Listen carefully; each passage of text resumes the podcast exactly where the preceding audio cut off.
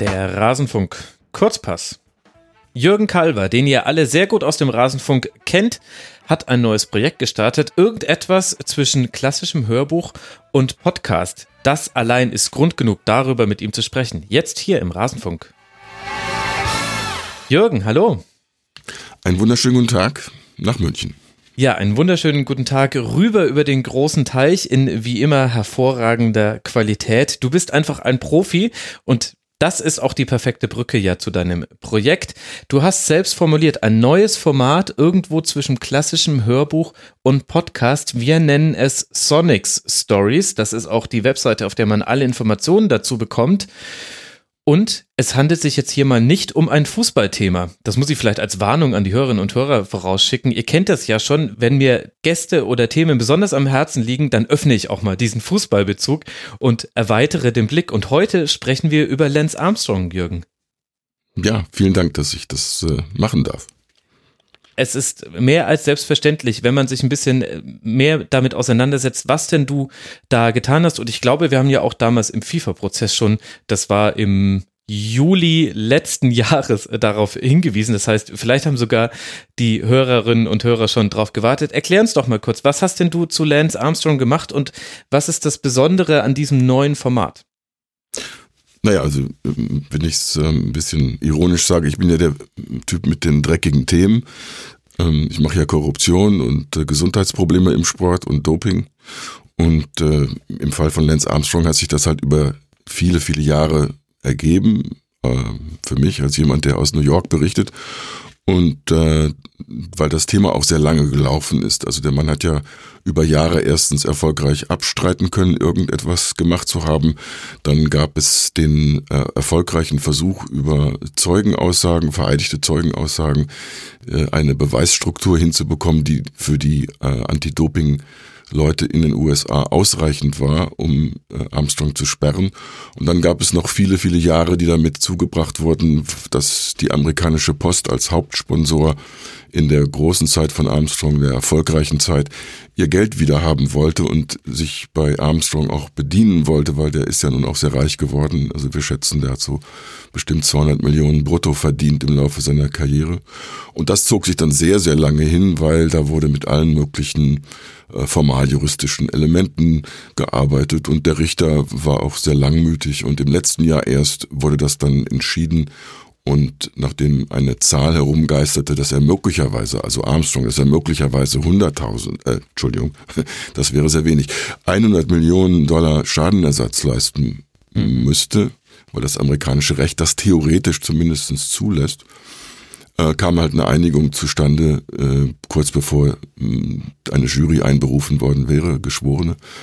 Und da hat er dann ein paar Millionen bezahlen müssen und kam halt relativ günstig davon. Und jetzt erst ist dieser Fall, wenn man so will, komplett abgearbeitet. Und mein Beitrag dazu ist jetzt wirklich diese Geschichte so weit abzubilden, wie sie halt zwischendurch nicht abbildbar war, weil wir eben immer in diesen einzelnen Phasen waren. Jetzt wissen wir eigentlich alles und äh, können es auch darstellen.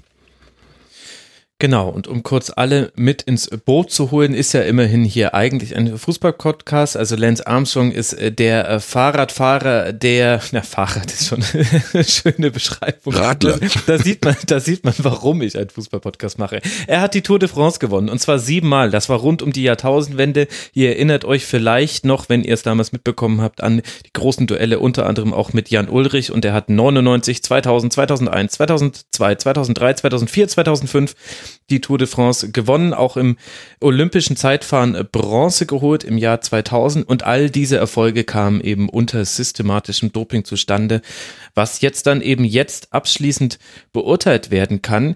Jetzt habe ich schon ein bisschen angekündigt, dass ja auch die Form etwas Besonderes ist bei diesem Projekt. Es gibt das aber auch in zweierlei Maß. Und das Bekannte davon ist, es gibt das Ganze als Buch. Nichts als die Wahrheit, der Fall Lance Armstrong und die Aufarbeitung des größten Betrugsskandals in der Geschichte des Sports, hast du es genannt. Wie lief denn die Arbeit an diesem Mammutprojekt ab? Man könnte fast sagen, dass äh, die abschließende Arbeit, obwohl das auch nicht gerade wenig ist, war fast noch das äh, geringste Problem, sondern im Laufe der Jahre war ich eben viel unterwegs und habe äh, viele sehr, sehr wichtige Menschen gesprochen, ausführlich interviewt. Dazu gehört zuallererst mal der Journalistenkollege, der wirklich den Armstrong-Fall ähm, ja, am, am stärksten mit angeschoben hat. Der heißt David Walsh, das ist ein äh, Journalist aus Irland, der aber für die britische Sunday Times arbeitet und der im Radsport und im Golf und noch ein paar anderen Sportarten zu Hause ist. Ich habe auch gesprochen mit äh, Menschen, die wirklich ganz nah dran waren, also zum Beispiel mit einem ehemaligen Teamkollegen Frankie Andreo und seiner Frau Betsy Andreo, die ihrem Mann sehr viel ähm, Druck gemacht hat, als sie mitgekriegt hat, dass er dobt. Und der war dann schon so ein bisschen eh in der Phase, wo seine Karriere ausklingen lassen wollte. Er hat dann aufgehört und war auch irgendwann zusammen mit äh, Betsy bereit, darüber zu reden, was sie erlebt haben. Also wieder auch ähm, ja, verbotene Substanzen rumgereicht wurden. Und dann habe ich auch äh, mit zwei sehr wichtigen Kronzeugen sprechen können, äh, nämlich in der Reihenfolge war das zuerst Tyler Hamilton, der hatte ein Buch mhm. geschrieben 2012. Den konnte ich besuchen in Montana, wo er damals lebte und wir haben uns stundenlang unterhalten. Und ähm, etwas später dann, sagen wir mal, für die Chronologie des Falles falsch rum, aber äh, für mich eben äh, beides egal. Mit Floyd Landis, der ist nun als äh, auch ehemaliger Tour de France Gewinner und dann gedopt und gesperrt der ist der wichtigste ähm, Baustein oder sagen wir mal der Stein, der dann ins Rollen kommt, der die Lawine ins Rollen bringt, weil der nun 2010 auspackt als erster aus dem inneren Zirkel und zwar sehr genau alles verrät und erklärt und Tyler Hamilton rückt dann nach, erzählt eben auch, was er weiß.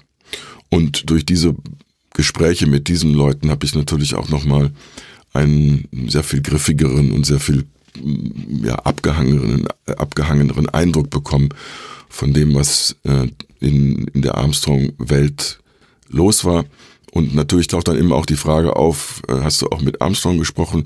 Nein, mit ihm habe ich nicht gesprochen. Und äh, das liegt daran, dass er sich einfach auf meine E-Mails nicht meldet. Und ich habe halt aus seinem Umfeld erfahren, ja, also Armstrong macht mit, wenn er das Gefühl hat, er hat was davon. Das konnte ich jetzt auch nicht versprechen, dass er was von hätte, wenn ich jetzt über ihn schreibe. Aber ich binde noch kurz ab. Äh, ich habe dann eben einen riesigen Vorrat an Interviewmaterial gehabt. Und das ja. ist gut aufgenommenes Interviewmaterial. Und dann habe ich für mich das Gefühl entwickelt, wenn ich das jetzt nicht nutze in einem vernünftigen Maße oder eine, auf eine vernünftige Art und Weise, dann, dann verschenke ich was. Und dadurch komme ich dann eben an, an, mein, ja, an mein Konzept. Wie geht man mit einem klassischen Sachbuchthema um? Ja. Die meisten Leute würden eben einfach ein Manuskript schreiben, das Buch würde gedruckt, hoffentlich. Und wenn es dann um eine Hörbuchversion ginge, dann würde man einen Sprecher äh, äh, anheuern und ein Hörbuchverlag würde sich darum kümmern, das alles aufzunehmen und äh, zu produzieren. Und dann würde man einfach nur dieser Stimme lauschen. Das sind ja oft Schauspieler. Mhm. Und äh, das ist dann ordentlich aufgenommen. Das ist sicherlich auch alles wunderbar. Aber all diese Bausteine, die eben ich mitgebracht habe, die würden dann unter den Tisch fallen. Und das hätte ich eben schade gefunden, sagte ich ja schon. Also habe ich mir versucht, ähm, etwas zu überlegen, wie das klingt dann am Ende, ich würde mal tippen, wie ein, wie ein Radio-Feature. Mhm. Aber eben, es ist, weil das Buch ja auch sehr lang ist, es sind halt fast sechs Stunden Radio-Feature. Und daher so ein bisschen die Kombination. Wir können mal reinhören, wie sich das Ganze anhört. Du hast einen Trailer mitgebracht. Hören wir doch mal rein in Nichts als die Wahrheit, der Fall Lance Armstrong von Jürgen. So viel war klar. If he's cheating in the races, then he's cheating on us as well. Aber es fehlte die Smoking Gun. How many times do I have to say it? If it can't be any clearer, then I've never taken drugs. How clear is that? Bis einer endlich auspackte. I think the key person in the unfolding of the Lance Armstrong drama was Floyd Landis. Sein Geständnis setzte endlich Ermittlungen in Gang. He thought that at some point that story could never be undone simply because it was too good a story. He thought he was completely immune. Lance Armstrong wurde gesperrt. Über die Handlanger und Mittäter und warum so viele davonkamen, weiß die Öffentlichkeit nur wenig. People don't understand the machine that was they don't get it. But when they see the level and the depth of the corruption, it blows people's minds. It really does. Every doctor in the peloton at that time, 10 years ago, knew about that sort of game that we all play. Ärzte, Agenten, eine fremde Ehefrau, Mitarbeiter von Sponsorenfirmen, Drogenlieferanten, Funktionäre und Journalisten, die bei der Vertuschung halfen. Dies ist das Buch, das dieses System beschreibt. Nichts als die Wahrheit. Ein Hörbuch über den Fall Lance Armstrong und den größten Betrugsskandal in der Geschichte des Sports. Ja, da hört man ja schon sehr schnell, Jürgen, dass es, so wie du es beschrieben hast, fast schon ein Radio-Feature. Hast du dir damit nicht, indem du erst ein Buch geschrieben hast und dann parallel oder danach das gemacht hast, hast du da nicht zwei Dinge, die doppelte Arbeit gemacht? Das kann ja sein. Das sollte aber auch nicht die erste Überlegung sein. Also die erste Frage ist wirklich, kriegt man seinen Stoff so gut zusammen? Oh, das ist bei einem Dopingbuch aber eine schwierige Formulierung. Okay, äh, ich hatte jetzt kein Wortspiel geplant. Okay, danke, gut erwischt.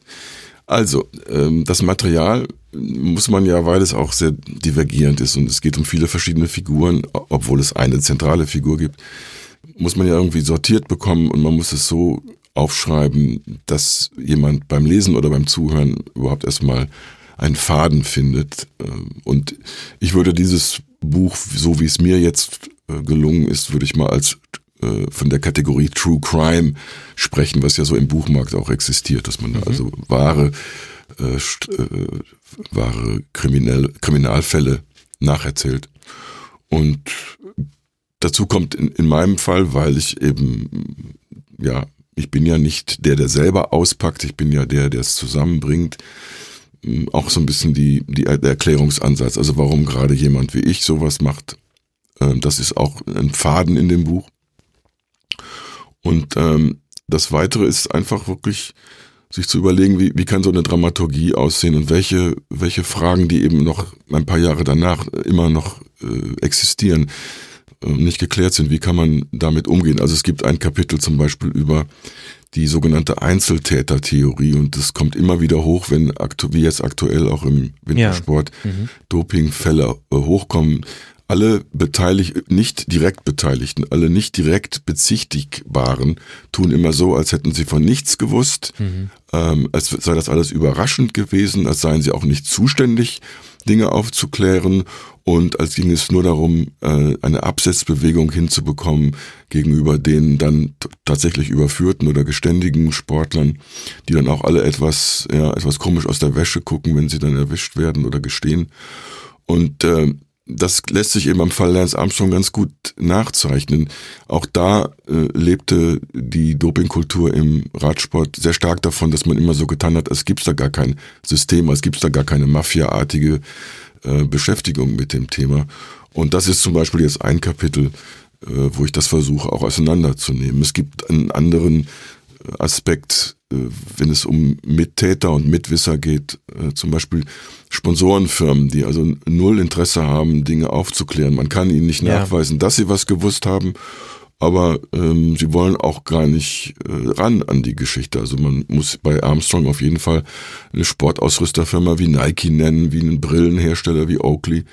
Äh, Firmen, die, äh, oh, nicht zu vergessen, der Radhersteller Track, ja. der sogar sich auf äh, Armstrongs Seite geschlagen hat und versucht hat, einen anderen Geschäftspartner, den äh, dreifachen Tour de France-Sieger Greg LeMond, äh, aus, äh, von seiner Anti-Doping-Haltung abzubringen, weil man befürchtete, das würde äh, das Geschäft verderben. Und dann gab es hinter den Kulissen, wie sich später herausstellte, klare Versuche von Armstrong mit äh, solchen Leuten wie bei Track äh, Druck zu machen und dieses System, äh, wie ich schon sagte, lässt sich bei Armstrong ganz gut heute darstellen.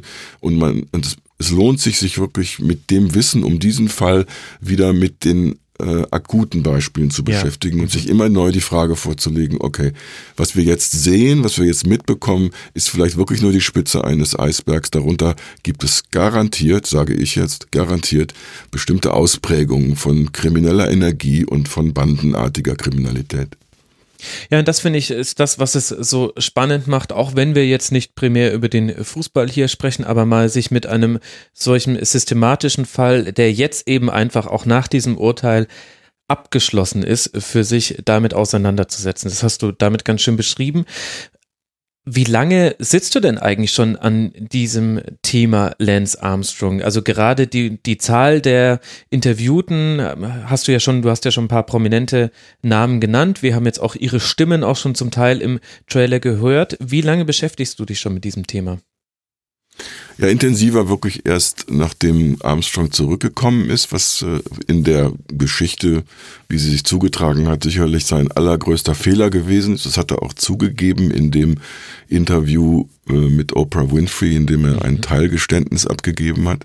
Und das war im Jahr Wenn 2009, glaube ich, dass er wieder Ja, und Und dieser, diese Rückkehr äh, hätte er sich ja sparen können. Er war ja schon relativ äh, erfolgreich gewesen und er war auch schon ziemlich alt ist auch noch nach wie vor nicht ganz klar, was ihn da geritten hat. Ähm, aber das brachte ihn und die unaufgeklärten Dinge auch aus seiner Vergangenheit, die brachte die wieder nach oben.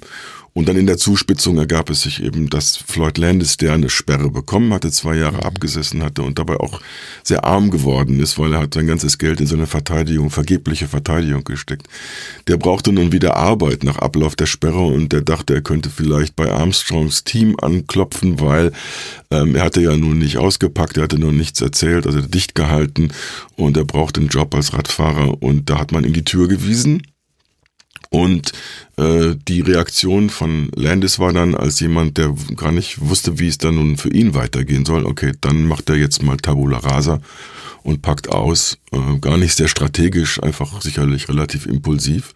Mhm. Aber weil er sehr viel wusste und weil er bereit war, wirklich ja, zu sagen, was er wusste, war das dann ähm, 2010 war das dann wirklich der entscheidende Punkt. Äh, und das hat Armstrong völlig falsch eingeschätzt. Also ich man kann ja froh sein, also wenn der Landis äh, einen Job gegeben hätte und sei es nur, um irgendwelche Reifen aufzupumpen oder so, aber gut bezahlt, äh, wäre das vielleicht gar nicht ins Rollen gekommen. Also ähm, kann man jetzt so nicht in, in, in besprechen. Also die alternative Geschichte, die kann man sich ausmalen, aber die, man weiß es eben nicht, ja. Es ist schon einfach faszinierend, wie sehr es da manchmal an kleinen Zufällen hängt. Und jetzt haben wir eben schon gehört, wie sich das Ganze anhört und man kann es eben dazu noch als Buch lesen, was mich jetzt aber richtig umgehauen hat, Jürgen, obwohl ich um deinen musikalischen Hintergrund wusste, war, dass jeder einzelne Ton, den wir auch gehört haben in diesem kurzen Trailer und in dem gesamten Hörbuch, aus deiner Feder stammt. Du hast auch noch alle Musik dazu komponiert. Ja, also ich muss jetzt aus dem Nähkästchen plaudern. Ich sitze dann nicht da und entwickle das in dem Moment äh, komplett. Also einige Stücke habe ich wirklich für diese Situation dann äh, geschrieben und produziert. Aber ich mache das schon sehr lange und äh, habe deshalb auch ein ganz gutes Archiv. Das heißt, wenn Aber ich, es ist alles von dir, das meinte ich damit. Richtig, ja. Aber es ist in einer Situation wie dieser ist es für mich etwas einfacher, weil ich dann wirklich auf ein sehr großes eigenes Archiv zurückgreifen kann und auch schauen kann. Also was würde denn von der Stimmung zum Beispiel, vom Charakter her, was würde reinpassen? Es handelt sich halt immer um Instrumentalmusik. Ich habe damit ähm, schon vor vielen Jahren angefangen. Ich setze das zum Beispiel auch hin und wieder in meinen eigenen Radioproduktionen ein oder auch, äh, wenn ich Videos mache, meistens Online-Videos sind das ja nur. Und äh, kenne so ein bisschen jetzt so, habe das Gefühl entwickelt, wo funktioniert Musik, wie, welche Art von Musik ist wohl äh, stimmungsmäßig ganz passend ich glaube, man nennt das funktionale Musik, die soll sich ja unterordnen, die soll ja nicht jetzt unbedingt rausragen. Das heißt mhm. also, wenn wir jetzt zum Beispiel darüber sprechen, ist das fast schon ein bisschen sehr aufmerk sehr viel Aufmerksamkeit darauf gegeben. Also die Idee ist eigentlich, dass es am Ende verschwindet in der ganzen Melange und nicht, äh, nicht unbedingt jetzt ja äh, auf sich selber zeigt. Das stimmt, aber wir sprechen ja hier mit dir und es geht ja auch ein bisschen über dich, wie du das äh, gemacht hast. Da fand ich es eben schon erwähnenswert, dass auch die Musik aus deiner Feder stammt. Das ist ja. Nein, ich möchte nicht sagen, ich möchte nicht drüber reden. äh, im, im, Gegenteil, das sind ja auch meine Kinder. Ähm, also wenn jemand äh, sich die anhören möchte, das darf ich ja vielleicht hier noch erwähnen. Also ich habe mir dann den Spaß gemacht es gibt eben nicht nur jetzt eine E-Book-Version und eine gedruckte Version und dieses Hörbuch, das man ja nicht ganz so äh, klassisch als Hörbuch bezeichnen möchte. Es gibt auch einen Soundtrack. Ich habe einfach ganz kackfrech ähm, die Musikstücke, die ich da eingesetzt habe, die habe ich einfach als äh, Früher hätte man gesagt, als Album, äh, das hat so eine ungefähre Länge insgesamt von 30 Minuten, habe ich da auch bei Amazon reingestellt. Das heißt, wenn sich wirklich jemand dafür interessiert, der kann da zumindest auch seine Hörbeispiele abgreifen. Man muss es ja nicht unbedingt sich jetzt zulegen oder so, aber man kann so ein bisschen durchhören, wie die, äh, ja, wie die, wie die einzelnen Musikstücke klingen und wie sie sich unterscheiden und so. Also das macht man alles, wenn man zu viel Zeit hat und zu viel Spaß an dem Ganzen hat, dann macht man auch noch sowas. Naja, zu viel Zeit, das möchte ich ja leicht anzweifeln, das, denn das wäre so ein bisschen auch die Richtung meiner nächsten Frage gewesen. Du hast am Anfang gesagt, du bist derjenige, der sich mit den dreckigen Themen beschäftigt, also eben Korruption, Doping und so weiter. Und jetzt weiß ich ja selbst, weil ich auch immer mal wieder so die Fußspitze in diese Themen reinhalte, was für einen langen Atem man braucht, um da dabei zu bleiben, wie viel Zeit auch einfach nur dafür drauf geht, Sachverhalte zu verstehen und annähernd nachvollziehen zu können. Warum widmest du dich diesen komplexen Themen? Ist es nicht eigentlich hinderlich, wenn man mit anderen Beiträgen, du arbeitest ja als Journalist für verschiedene Medien, ein bisschen schneller Content, Inhalte, Artikel, ähm, Hörstücke produzieren könnte? Nun habe ich das ja auch gemacht. Also ein Teil von dem, was man jetzt im Buch als kompaktes, umfangreiches äh, Konzept nachholen kann, ist halt auch in den äh, in der Arbeit, der täglichen Arbeit im Laufe der Jahre immer wieder eingeflossen. Nur halt viel kürzer, viel knapper, weil wir da äh, ob es nun in der Zeitung ist, äh, da hat man auch nicht so viel Platz, oder ob es im Radio ist, da wird auch immer auf die Minute geschielt. Mhm. Also ist man da ständig in der Not zu komprimieren und äh, das hat auch seine Vorteile, das will ich jetzt gar nicht beklagen. Aber da gehen so bestimmte Stimmungen und Nuancen auch verloren. Das heißt also, die Beschäftigung findet immer auf mehreren Ebenen fast gleichzeitig statt. Und in den meisten Fällen kommt ja auch gar kein Buch dabei herum. Ich hatte nur das Gefühl, dass gerade dieser Fall, mit dem ich mich eben theoretisch könnte man sagen, seit 99, seitdem er seine erste Tour de France gefahren ist, habe ich angefangen, mich mit ihm zu beschäftigen. Und dann begleitet einen das auch sehr und es ist auch so ein bisschen eine Abarbeitung der eigenen Beschäftigung, der intensiven Beschäftigung mit so einem Thema, weil ich glaube, es stecken tatsächlich so ein paar Gedanken von mir drin, die, die ich nicht formulieren konnte im, im, in der alltäglichen Arbeit. Und du hast gefragt, also komplex äh, oder komplexe Themen. Ich glaube, so meine eigene persönliche Zuneigung zu bestimmten Themen und auch aus dem Sport besteht hauptsächlich nicht in der Abbildung von Dingen, die man heutzutage ja sowieso im Fernsehen dauernd sehen kann oder es gibt auf Twitter Ausschnitte in Videoform und so weiter. Ähm, das ist die Oberfläche, die ist inzwischen, ja, wird wahnsinnig gut abgebildet. Der klassische Sportjournalist ist früher sicherlich aufgerufen gewesen, das alleine zu leisten. Also eines meiner ersten Sportbücher ist ein Sportbuch über die Fußballweltmeisterschaft in Schweden 1958 gewesen. Und äh, so wie dort geschrieben wurde, war das eben die Leistung, äh, niemand konnte das gesehen haben, das lief kaum im Fernsehen und so weiter. Ja. Das war, das war eine Rolle des Journalismus, wie da eben lange gepflegt wurde. Und ich glaube, heute gehört sich das einfach, dass man einen anderen Anspruch entwickelt, jeder wird das anders handhaben.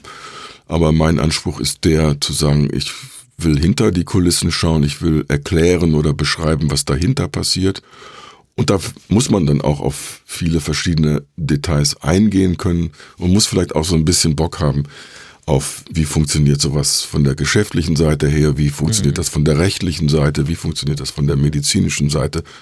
Und ich bin trotzdem weit davon entfernt, in irgendeinem dieser Gebiete als Experte äh, eingestuft zu werden. Ich, ich glaube, die Kunst besteht dann in der Zusammenstellung oder in der Zusammenschau. Und jetzt ist ja auch dieser Fall Lance Armstrong, du hast es ja schon skizziert, wesentlich davon abhängig gewesen, von diesem, nennen wir es Zufall, dass eben mit Floyd Landis ein entscheidender Kronzeuge, sage ich, ausgepackt hatte. Und das deprimiert mich ein bisschen, muss ich sagen. Wenn wir hier einen Fall von systematischem Doping haben, von dem dann viele gewusst haben, wie wir jetzt im Nachhinein auch bestätigt haben, und es dennoch nur durch diesen einen Switch tatsächlich dann so langsam peu à peu alles an die Oberfläche kam.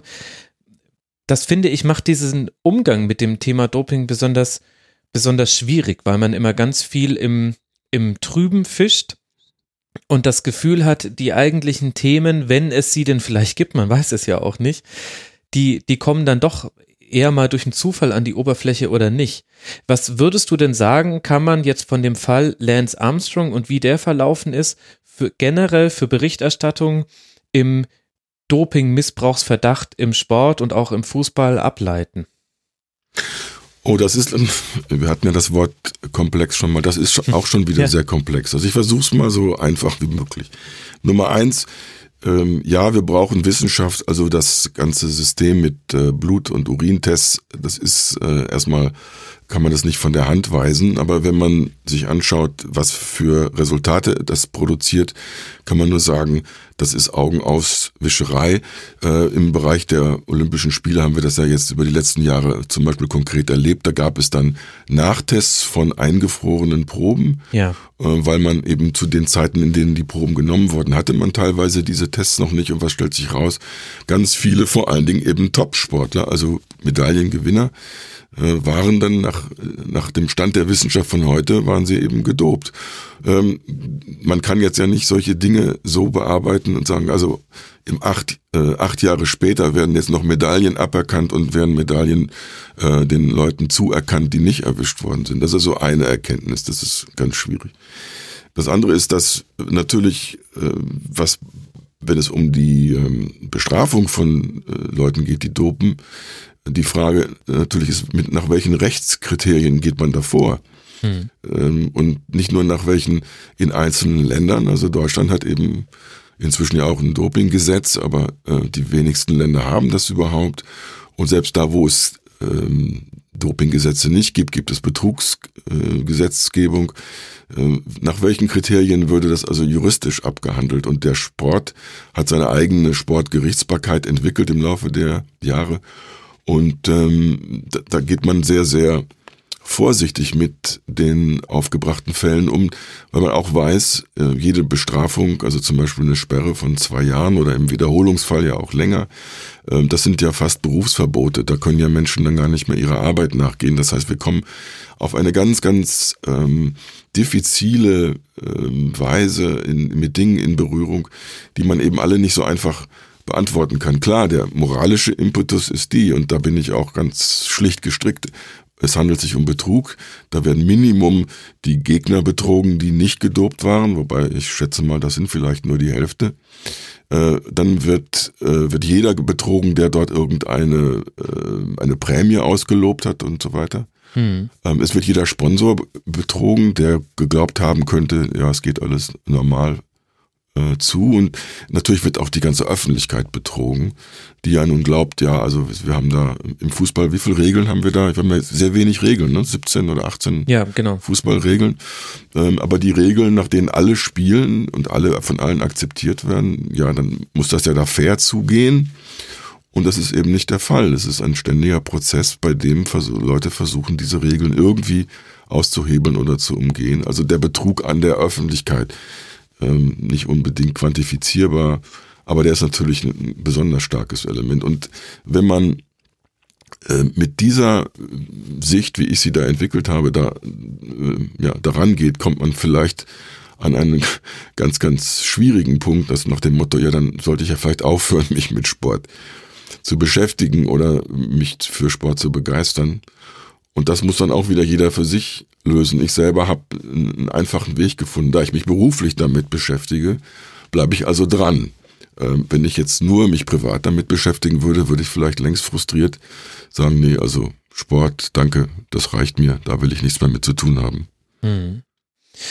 Ja, und das ist ja auch das Dilemma, in dem nicht in dem jeder Einzelne steckt. Je mehr er sich mit solchen Themen beschäftigt und ja vielleicht auch der Grund dafür, warum man als Journalist, egal ob man etwas aufdeckt oder etwas oder eine kritische Frage nicht stellt, ein bisschen ist man immer der Buhmann und ist ein ganz schwieriges Spannungsfeld und so ganz sehe ich auch zum Beispiel jetzt auf den Fußball bezogen noch nicht wo, wo sich etwas zu mehr Transparenz hin verändern sollte. Der Fußball hat sich so seine eigene Welt geschaffen, in der Doping vermeintlich gar keine Rolle spielt, in der es aber auch keine wirkliche Kontrolle gibt, auch wenn der Fußball das immer behauptet, aber das kann man sehr schnell äh, nachweisen, dass das nicht so, äh, dass, dass wenn wir schon bei der WADA sehen, bei, bei olympischen Spitzensportlern, dass da viel dann erst im Nachhinein aufgedeckt wird, dann ist es beim Fußball noch um die Komponente erweitert, dass es auch nicht sehr wahrscheinlich ist, kontrolliert zu werden in bestimmten Phasen der Saison und so weiter.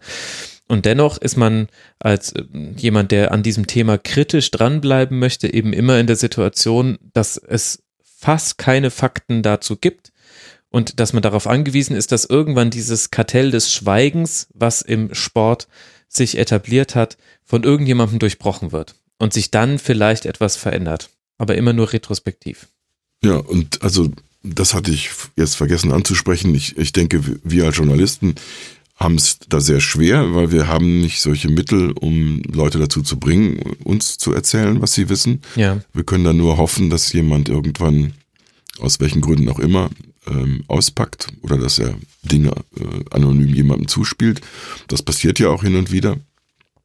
Ähm, die, die Polizei und die Staatsanwaltschaften, äh, die sind ja nicht jetzt hauptsächlich dafür da, äh, die Doper zu finden, das, äh, die haben auch noch andere Verbrecher zu finden. also das ist zwar schön, dass es die gibt und die, die haben Mittel zur Verfügung, die Journalisten nicht haben, Hausdurchsuchungen zum Beispiel, wenn Richter das genehmigen ähm, und sie können Leute unter Eid zu Aussagen zwingen. Das haben wir als Journalisten nicht.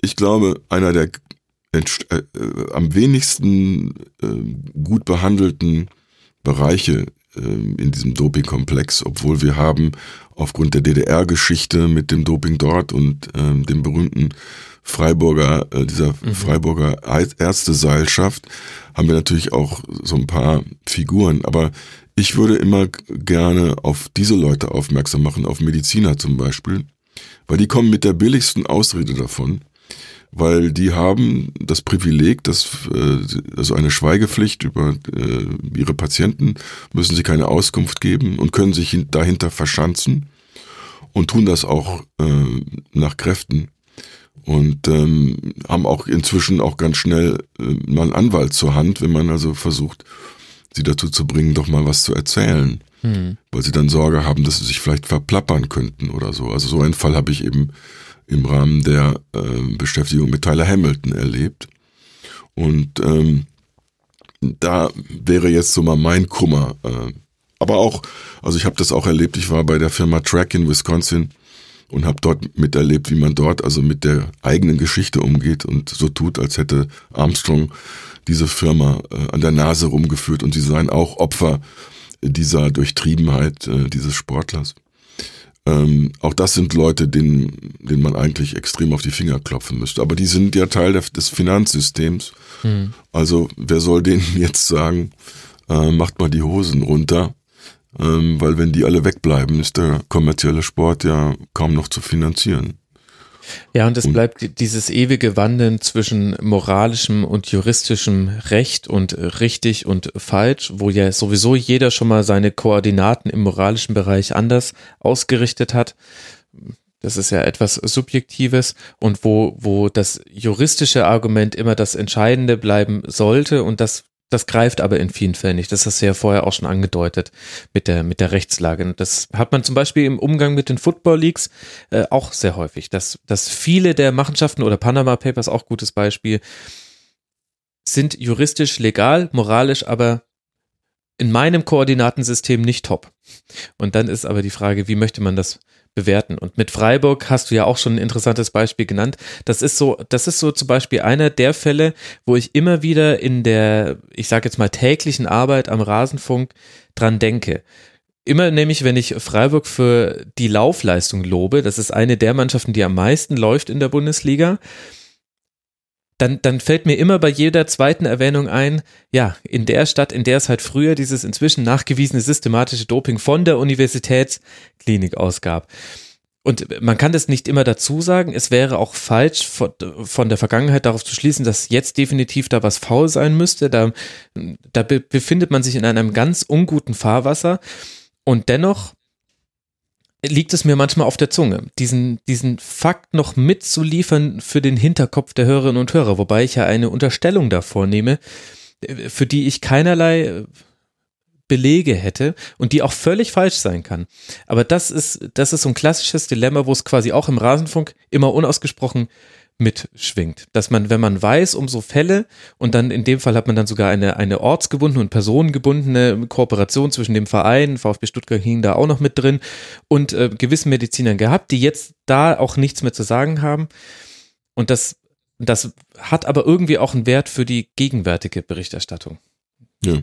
Und es ist so vieles auch nicht wirklich äh, endgültig äh, erforscht. Also zum Beispiel ähm, gibt es Beispiele aus der Leichtathletik, äh, wo so ein Mann wie Justin Gatlin, der also zweimal bestraft worden ist, und der kommt nach der zweiten Strafe zurück und läuft schneller denn je und ist so alt, also das haben jetzt auch Sportwissenschaftler mal versucht anhand vergleichbarer Daten, also wie äh, wie alt ist eigentlich jemand in seiner, äh, wenn er die Spitze die eigene Leistungsspitze erreicht. Ja. Der ist weit über das Alter hinaus gewesen. Völlig unerklärlich. Aber es kann zum Beispiel sein, dass wenn man sich schon jung gut dopt und hoffentlich nicht erwischt wird dann, äh, dass man eine Anreicherung hinbekommt. Also die Fähigkeit zu regenerieren oder die Fähigkeit auch die Muskulatur stärker belasten zu können und so weiter. Dass das alles auch noch einen kumulativen Effekt hat. Das ist alles bisher überhaupt nicht richtig klar.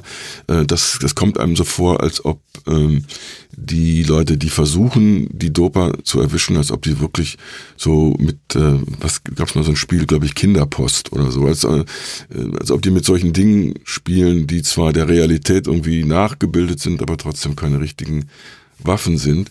Und ähm, da fällt mir aber noch was anderes auf, wenn du Freiburg und die Bundesliga mhm. sagst. Freiburg hat 17 Gegner in der ersten Liga wenn die sagen würden, uns fällt was auf, können wir das nicht mal besser untersuchen, hätte man ja schon eine Pressure Group zusammen. Ne? Aber ich glaube, die Bundesliga äh, dokumentiert hier auch, dass sie da kein Interesse dran haben. Man lebt halt mit dem, wie es so ist. Aus ne? welchen Motiven auch immer. Und es gibt ja die drei Affen, die also als Symbolbild ne, für nicht sehen, nicht hören, äh, nicht reden. Das wird ja in vielen Bereichen in der Gesellschaft so praktiziert. Und ähm, ja, der Sport ist ja natürlich da auch nicht anders. Also ja, und du hast natürlich auch mit äh, Justin Gatlin schon die Figur genannt, an der man auch festmachen kann, wie äh, folgenschwer und gleichzeitig auch janusköpfig eine äh, gute und kritische investigative Berichterstattung sein kann. Justin Gatlin wurde dann bei der Weltmeisterschaft, glaube ich, wo er dann auch Usain Bolt geschlagen hat. Justin Gatlin wurde vom Publikum ausgebuht aus nachvollziehbaren Gründen. Usain Bolt wurde gefeiert. Der ein, ein völlig sauberer Sportler sein kann, aber gleichzeitig hatten wir bei den Sprintern Jamaikas schon eine, einige Dopingfälle und er wäre dann fast kann man schon sagen, fast wäre er die Ausnahme, wenn er nicht gedopt wäre. Und das zeigt ja auch, wie, wie irre das eigentlich ist. Bei dem einen, der eine bekommt dann den ganzen Unmut der Fans auch nach seinem Sieg an diesem Abend zu spüren. Der andere wird gefeiert, weil er ich sage jetzt einfach mal in Anführungszeichen, vielleicht noch mit sauberer Weste dasteht das, das zeigt schon, in welchem Spannungsfeld man sich da bewegt. Aber ja.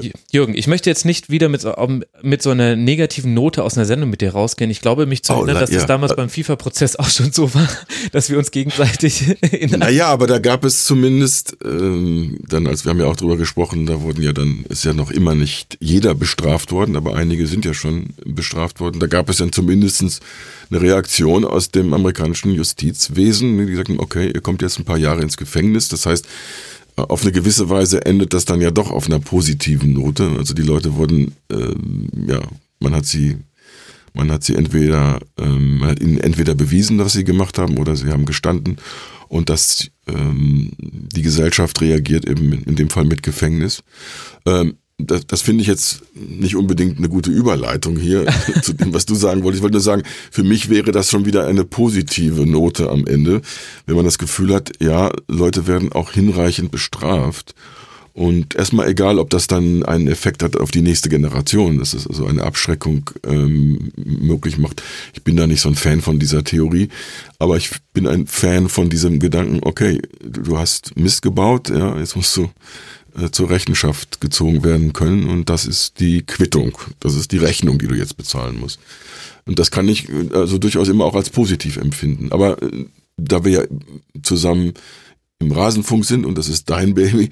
ähm, deine, deine Emotionen und deine Sentiments sind wichtiger jetzt als meine. Also, Na Quatsch, also zum einen glaube ich, dass das bei der großen Sendung, beim Tribünengespräch so war, dass wir uns dann im Nachhinein so ein bisschen, ähm, als wir dann auch herausgearbeitet hatten, welche juristische Handhabe man eigentlich hat bei einem in der FIFA situierten, äh, gemeinnützigen, in Anführungszeichen, Verband, da kann ich mich noch erinnern, dass, dass dieser Part des Tribünengesprächs, der hat mich frustriert.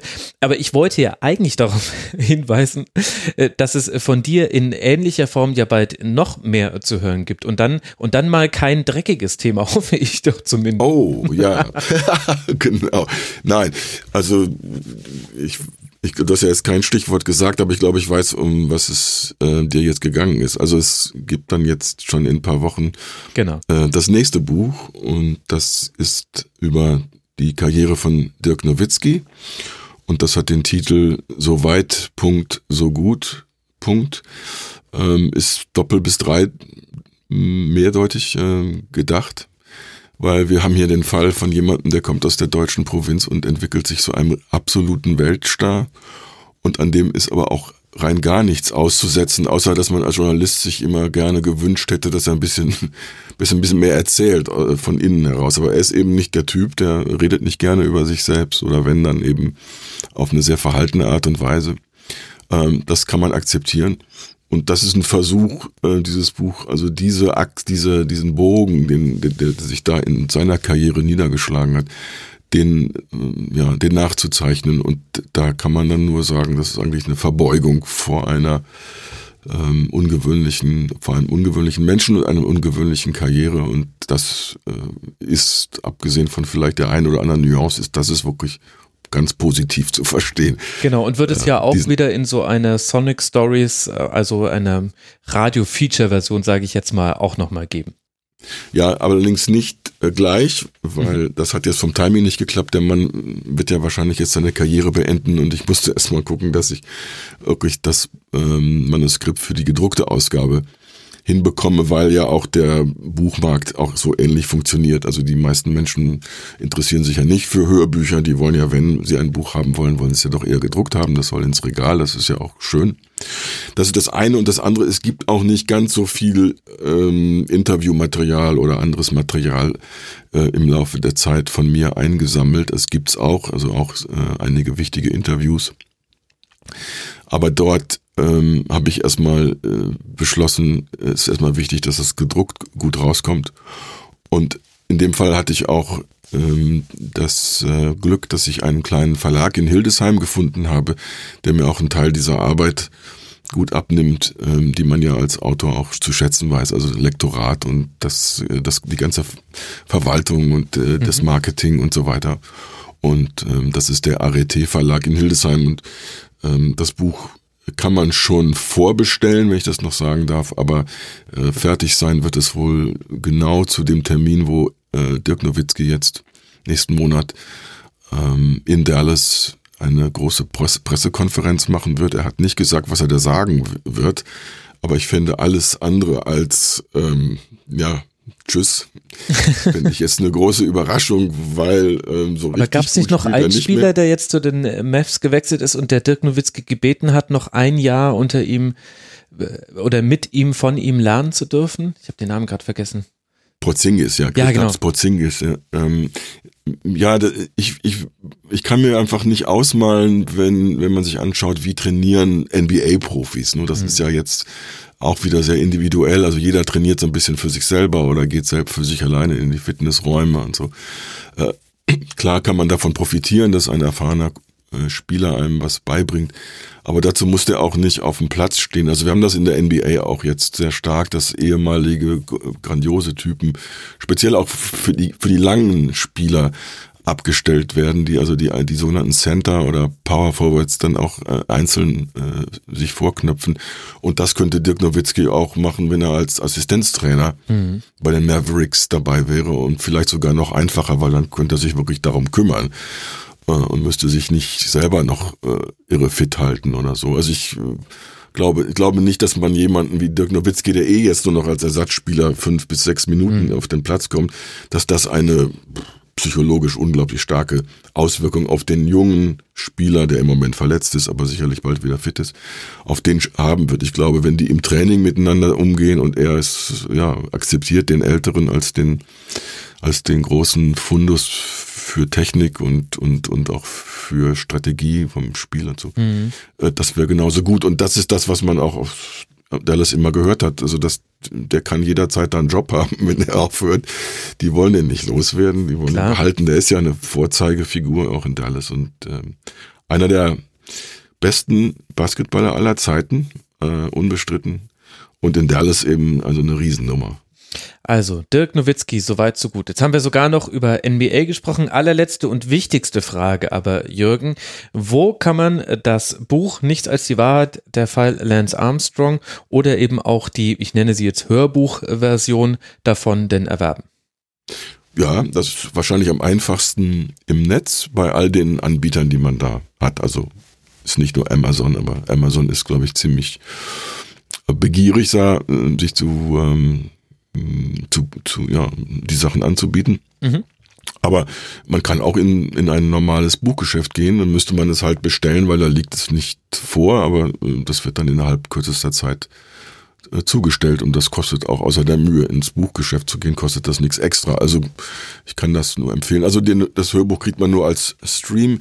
Es wird es vielleicht mal irgendwann, wenn ich mir das äh, so gönne, auch noch als CD geben, aber ich glaube nicht, dass jemand wirklich jetzt ähm, darauf warten sollte. Nein, lieber jetzt. Stream, Stream ist schon okay. Ja. Okay, also, also ihr werdet. Und bei dem, bei dem Nowitzki-Buch, also garantiert, das wird bestimmt in bestimmten Buchläden mhm. auch ganz gut platziert werden, weil ich glaube, Dirk Nowitzki ist ja eine große Nummer und wird eben respektiert und ich glaube auch, dass es Menschen geben wird, die das interessiert. Das wollen wir doch sehr hoffen. Jürgen, vielen, vielen Dank. Man kann alle Informationen zu dem, was wir jetzt gerade gesprochen haben, auch noch auf der Seite sonicsstories.com nachschlagen. Sonics mit X wie Xaver in der Mitte. Ich werde es auch nochmal natürlich verlinken. Ihr könnt Jürgen auf Twitter folgen. At American Arena heißt er da und freut sich sicherlich sehr über Feedback. Ich hoffe, liebe Hörerinnen und Hörer, dass ihr jetzt diesen kurzen Ausflug mal aus dem Fußball heraus verzeiht. Ich finde das Thema aber sehr, sehr spannend und wir alle schätzen Jürgen und hören auch einfach seiner Stimme gern zu. Ich, das nächste Mal lasse ich mir von dir Kochbuchrezepte vorlesen. Wahrscheinlich mögen das die Hörerinnen und Hörer dann auch, Jürgen. Danke dir, dass du mal wieder mit dabei warst. Ich, ich bedanke mich sehr. Vielen Dank. Und euch, lieben Hörerinnen und Hörern, danke für eure Aufmerksamkeit. Das war Kurzpass Nummer 122. Es wartet in der Nacht auf Montag die nächste Schlusskonferenz auf euch und es ist gerade auch ein neues Tribünengespräch erschienen zu Fußballfilmen. Mal ein ganz anderes Thema. Führt euch das doch gerne mal zu Gemüte, so ihr das denn noch nicht getan habt. Und dann freue ich mich auch über Feedback unter mitmachen.rasen.de. Bis zum nächsten Mal. Macht's gut. Ciao.